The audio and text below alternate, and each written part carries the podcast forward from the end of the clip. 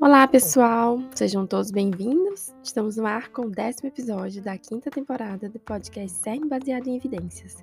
Eu sou Camila Montoril, fisioterapeuta, e hoje teremos um artigo que fala sobre o diagnóstico precoce em crianças com transtorno do espectro do autismo.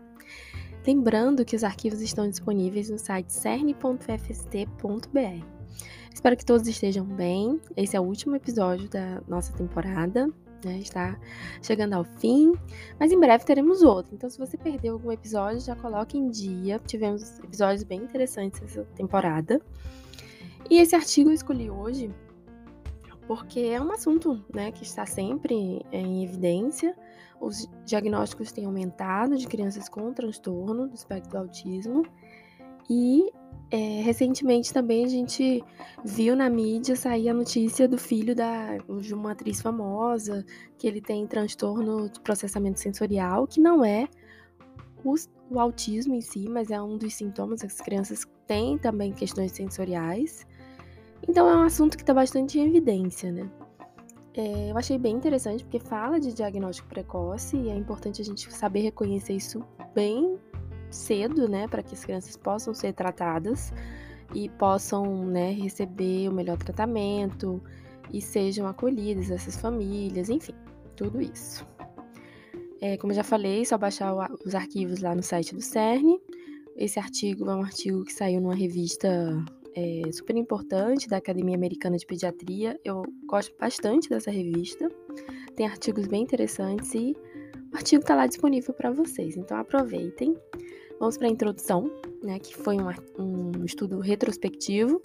Então, na introdução, os autores já começam definindo o que é o né, que é, que é um espectro que é caracterizado por prejuízos nas habilidades sociais, nas habilidades de comunicação, além de padrões de comportamento restritos e repetitivos, e esses déficits, eles influenciam as aquisições dos marcos motores, marcos cognitivos, de linguagem e sociais também, afetando, portanto, a trajetória de desenvolvimento né, inicial dessas crianças, bebês, e o diagnóstico.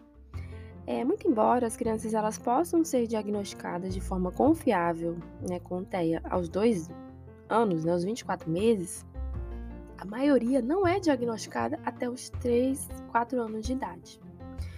Então, um diagnóstico de TEL requer um certo desvio de comportamento, é, tanto social, linguagem, motores, que pode ser que não sejam facilmente identificáveis bem no início da, da infância, da primeira infância, tornando esse diagnóstico precoce um desafio. Existe algum sinal precoce? Na literatura, o atraso motor, né, da função motora grossa foi proposto como um potencial indicador precoce de TEA. Por exemplo, o atraso na cabeça durante a manobra de puxar para sentar. Eles chamam de em inglês head lag. Então, isso foi identificado como um sinal motor precoce específico. Mas é, de certa forma, questionável isso. Mas, se a gente vira um paciente que já deveria ter um, um o sustentar da cabeça, né, já de forma eficiente, a gente já pode suspeitar que algum atraso existe naquela criança. Não vai dizer para a família que a criança tem autismo, pelo amor de Deus. Então, outros estudos, eles identificaram problemas motores, né, como questões visuais, movimentos, posturas assimétricas dos braços, movimentos, os general movements, né, os movimentos gerais anormais, mas há pouco consenso sobre a real validade desses achados como características precoces do TEA. O diagnóstico precoce ele é fundamental para estabelecer uma programação precoce de intervenção durante esses períodos mais sensíveis do desenvolvimento. A prematuridade né, é um fator de risco, foi estabelecido como um fator de risco com cada semana de gestação mais curta associada com um risco aumentado. Então, é, o diagnóstico de TEA é aproximadamente três vezes, né, ele é mais provável de acontecer em crianças, bebês nascidos com menos de 27 semanas ou com peso inferior a 1.500 gramas, quando esses bebês são comparados aos bebês a termo. Agora, a gente está falando de prematuros. Os bebês nascidos a termo, mas que tiveram uma morbidade neonatal, como uma dificuldade respiratória grave, baixo peso ao nascer, hemorragia intraventricular ou anomalias cerebrais, né, é, malformações, também são considerados bebês de risco precoce para TEA. Como eu já falei, né, a identificação precoce é importante e ela tem sido amplamente estudada por meio de estudos longitudinais de irmãos de crianças com TEA. O resultado desses estudos informaram é, é, aos pesquisadores aos sobre o risco de recorrência nos irmãos, mas eles não têm, não tiveram capacidade de capturar como se dá esse desenvolvimento né, em bebês com risco de TEA que não têm irmãos mais velhos com transtorno. Mas existem algumas ferramentas clínicas de avaliação que são bem utilizadas hoje em dia, né, que são padronizadas e são comuns em acompanhamento de bebês de alto risco em unidade de terapia intensiva neonatal. Mas elas, tenham, elas não têm muita documentação na literatura sobre a validade dela, o uso delas em identificação precoce do TEA. Mas existem alguns estudos, poucos, sobre a Bailey, né, que é a escala de desenvolvimento infantil, em crianças com, com TEA. Então, é importante para esse estabelecimento dessas trajetórias de desenvolvimentos, né, para acompanhar, para levar uma melhor compreensão do desenvolvimento dessas crianças com fator de risco e a identificação, como a gente já falou, permite o acesso ao tratamento de forma mais precoce possível. Então, a hipótese do, dos autores é que eles tinham dados clínicos de uma clínica de acompanhamento, tipo follow-up, né? Eles tinham essa hipótese que esses dados poderiam oferecer um meio de identificar as manifestações precoces do comportamento do TEA. Então, assim, eles tinham essas crianças é, dados bem precoces, né? Crianças que ficaram em UTI NEL, e eles acompanharam essas crianças por um tempo. Então, eles, essas crianças que tiveram esse diagnóstico lá na frente, eles foram lá no prontuário e viram o que que. quais foram os achados nessas avaliações que pudesse é, corroborar com um diagnóstico precoce. Né? Será que eles tinham sinais que que batiam com algo parecido e que essas crianças podiam ser identificadas de forma precoce. Então, basicamente isso. Então, o que, eles fizeram? Eles fizeram uma revisão retrospectiva né, de prontuários entre. Foi, foi bem longo o período de estudo, de janeiro de 2009 a junho de 2018, num grande hospital infantil. E eles queriam maximizar a disponibilidade de dados, por isso que eles fizeram um longo período. É, e aí era uma clínica de referência para bebês de alto risco, então era bem robusto o, a qualidade né, do, do estudo. Então, eles incluíram bebês de alto risco, com prematuridade ou com morbidade neonatal, que posteriormente foram diagnosticados com TEA, e os controles, que eram crianças que não foram diagnosticadas, mas eram pareadas por sexo e idade gestacional. É, as crianças com TEA, o diagnóstico já tinha sido documentado no prontuário por um profissional qualificado, por medidas né, padrão ouro, então aquilo estava bem estabelecido. E aí eles tinham, claro, um critério de exclusão, que se eles tivessem condições graves, né, documentadas, como comprometimento neurosensorial grave, deficiência de desenvolvimento, paralisia cerebral, síndrome de Down ou qualquer outra condição genética ao nascimento identificada, que iriam influenciar as trajetórias de desenvolvimento. Então, eles pegaram, em tese, só bebês que foram prematuros sem essas condições. E aí, as medidas de resultado utilizadas eram a TIMP, que é o Teste de Desempenho Motor Infantil, que é um teste de comportamento funcional, né, motor em lactente, que avalia o controle postural e seletivo do movimento entre 34 semanas de idade pós-gestacional, pós-concepcional, né, e quatro meses pós-termo. Então, é, o TIMP ele tem uma validade e confiabilidade forte para diagnosticar atraso motor e é bem utilizado em UTI neonatal.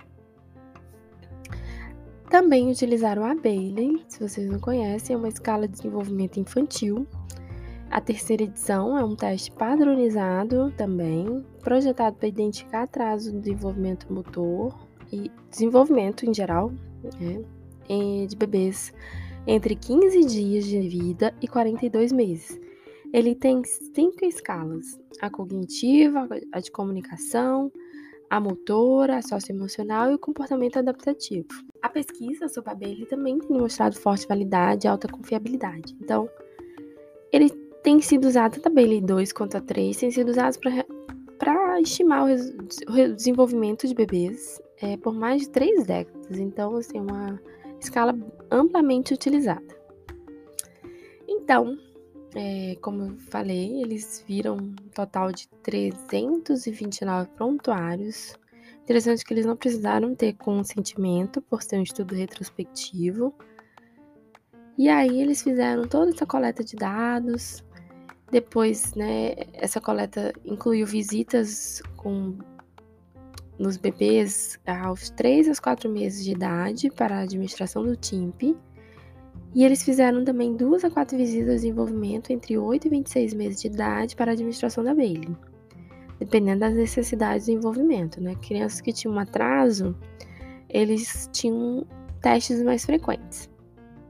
Depois a gente vai ver que é, eles avaliaram três tempos, né? Tempo 1, um, que foi com a TIMP, tempo 2 tempo 3 com a Bailey. E aí, Todos os terapeutas que administraram também tinham é, treinamento né, para fazer o teste. Depois fizeram análise estatística e agora a gente passa para os resultados. 72 participantes com TEA e 72 controles foram incluídos no estudo. Tive uma média de idade de diagnóstico de 3,3 anos, variando de 1,4 a 7 anos. Então, perceber bebês com 7 anos como demorou, demorou para ter um diagnóstico, né? O artigo tem uma tabela com esses scores de idade gestacional e TIMP por grupo, tanto TEA quanto controles. Se a gente for ver nas pontuações TIMP, não houve diferenças na tabela 1 entre a pontuação TIMP dos grupos TEA e controle. A maioria teve pontuação média. Já a pontuação da Bailey 3 no tempo 2 e no tempo 3. É, você pode ver na figura 1 e também na tabela 2. Então, eles viram que na Bailey ele, ele teve, o grupo TEA, teve uma pontuação mais baixa, né? Mas as pontuações do momento 2 uh, estavam todas dentro do desvio padrão. As comparações dentro do grupo indicaram que o grupo plateia, eles tiveram é, pontuações médias mais baixas no tempo 3, em comparação com a administração no tempo 2.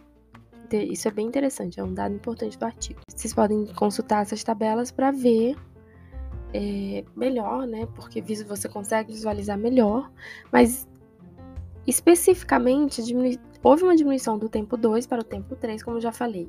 O estudo ele se baseou em três tempos. Tempo 1 um para TIMP, né, que foi o o bebezinho lá no início, tempo 2 para Bailey e tempo 3 também para Bailey. E ele teve uma diminuição do tempo 2 para o tempo 3, que foi maior para o TEA, né, na, em subescalas, que foram as escalas de comunicação, né, comunicação receptiva, comunicação expressiva, que são as subescalas do, da Bailey. E aí partimos agora para a discussão para a gente entender melhor os achados desse artigo. Então, os resultados né, desse estudo indicam que aos dois anos de idade houve diferenças clínicas e estatisticamente significativas entre bebês de alto risco com prematuridade ou morbidade neonatal que foram posteriormente diagnosticados com TEA e aqueles que não foram. Isso é bem importante. Então, esses resultados eles demonstram a validade da TIMP e da Bailey como parte de uma abordagem abrangente para a triagem precoce do TEA em bebês de alto risco. Isso pode facilitar os encaminhamentos para avaliações mais abrangentes. Então, os principais resultados foram significativos em todos os três períodos de administração.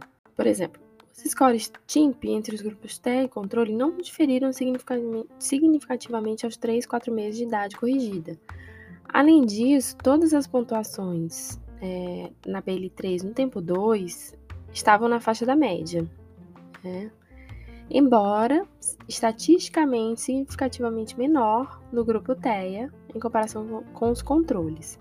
Então, esse achado ele corrobora uma apresentação de habilidades médias é, no desenvolvimento com base em padrões normativos, em bebês que foram posteriormente diagnosticados, é como se no início ele tivesse um desenvolvimento na média. Mas no segundo ano de vida, as pontuações começaram a divergir. Então, o grupo TEA demonstrou pontuações abaixo da média em todos os subtestes. E aí, isso foi é, mais, mais significativo em comparação com o grupo controle. E em relação ao atraso motor, né, que no início do artigo a gente fala que o atraso motor ele foi proposto como um potencial indicador precoce de TEA no primeiro ano de vida. No entanto, os achados no tempo 1 e no tempo 2, usando a TIMP e a Bailey, não suportam essa hipótese. Em contraste, né, essa mudança nas pontuações da administração da Bailey no TEA, no tempo 2 e no tempo 3, é consistente com outros estudos que demonstram um declínio no desempenho motor grosso da criança né, na infância. Então, é, uma consideração importante é que nessa avaliação do atraso motor, usando um teste referenciado, não é sinônimo de comportamentos motores atípicos, né, específicos. Por quê? Porque usando a TIMP e a Bailey, não, isso não inclui análise de outros comportamentos motores, como olhar, é, o segmento visual, a simetria dos membros, general movements, manipulação de objetos, embora esses sintomas tenham sido estudados. Então, é preciso que hajam pesquisas mais conclusivas, né, para que essas observações complementem essa avaliação motora.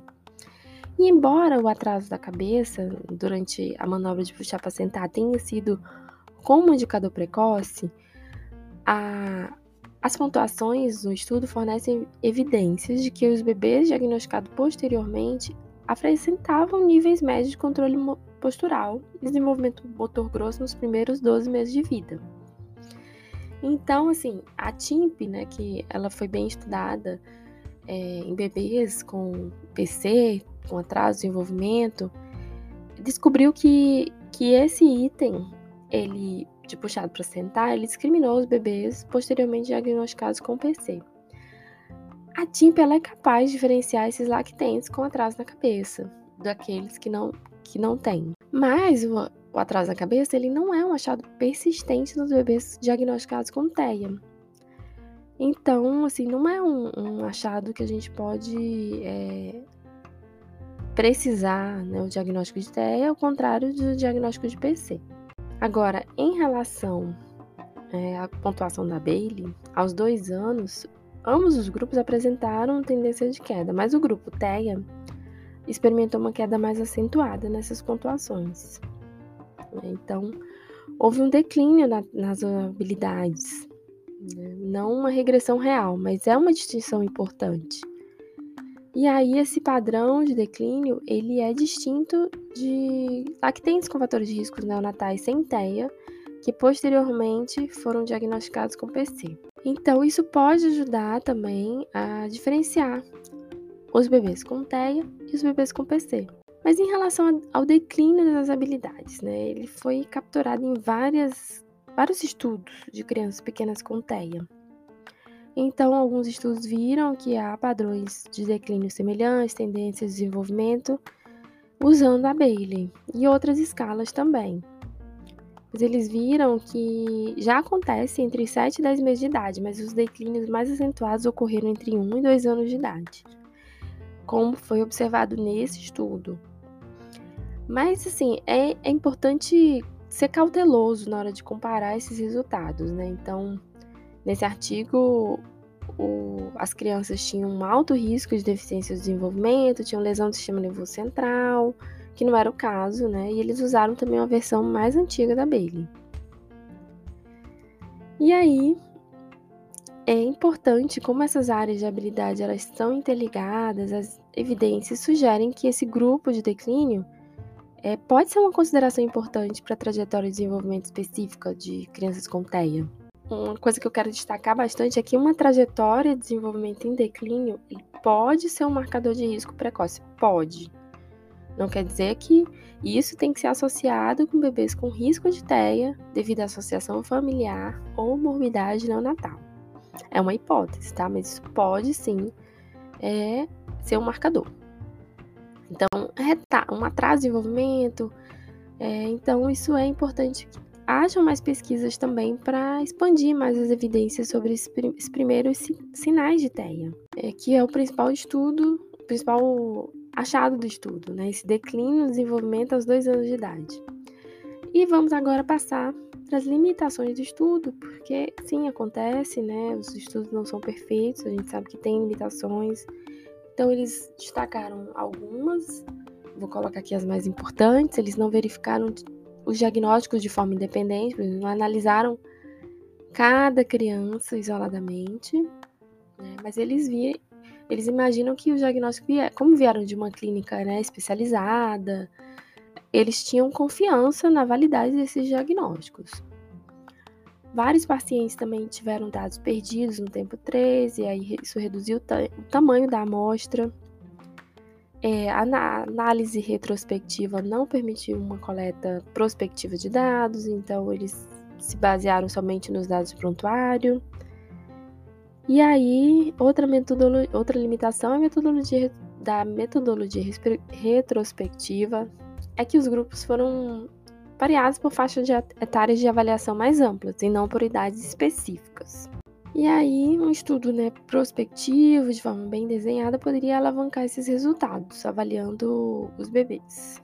Além disso, a TIMP e a Bailey eles foram administrados por uma equipe de terapeutas que faziam parte da clínica de acompanhamento. Então eles fizeram um treinamento, mas assim, eles não viram se realmente havia confiabilidade entre os avaliadores para fins de pesquisa. Então isso é uma limitação do estudo. Será que aqueles avaliadores tinham a mesma, né, o mesmo olhar, enfim, parecido, podia ter uma confiabilidade entre eles? E como conclusão, né, a gente pode tirar desse artigo é que os recém-nascidos de alto risco, devido à prematuridade ou morbidade neonatal, que são posteriormente diagnosticados com TEA, parecem ter piores resultados. E eles experimentam um declínio mais acentuado na obtenção das habilidades e desenvolvimento no segundo ano de vida, em comparação com aqueles que não desenvolvem TEA.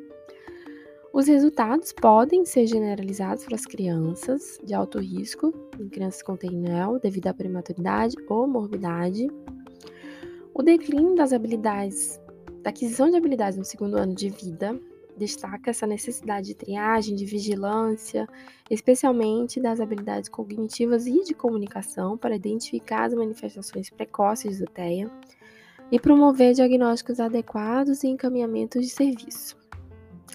Então é isso, gente. É, chegamos ao fim de mais um episódio. Eu achei, como eu falei, eu achei bem interessante esse artigo. Espero que vocês tenham gostado né, que a gente possa ter um treinamento dessas habilidades, desses testes, né, de forma precoce, não para dar diagnóstico com um ano de vida, né, a gente sabe que não dá para dar esse diagnóstico de forma precoce, mas acompanhar essas crianças e perceber um declínio no desenvolvimento já é um sinal, uma luz amarela que acende, né, para a gente ficar de olho. E é isso, obrigada. Se você gostou desse episódio, compartilha com seus amigos, com, seu com seus colegas. Se quiser tirar alguma dúvida, manda uma mensagem no Instagram, cerne.cursos. Como eu sempre falo, não deixem de ativar o sininho das notificações, que toda quarta-feira tem conteúdo para vocês. Agora a gente está de férias. Vou aproveitar minhas férias né, nas Maldivas. Tô brincando. Mas em breve a gente tá aqui de volta para falar um pouquinho mais. E baixem o artigo, que esse artigo tá bem interessante. E compartilhem o conhecimento, tá bom? Muito obrigada. Até o próximo episódio.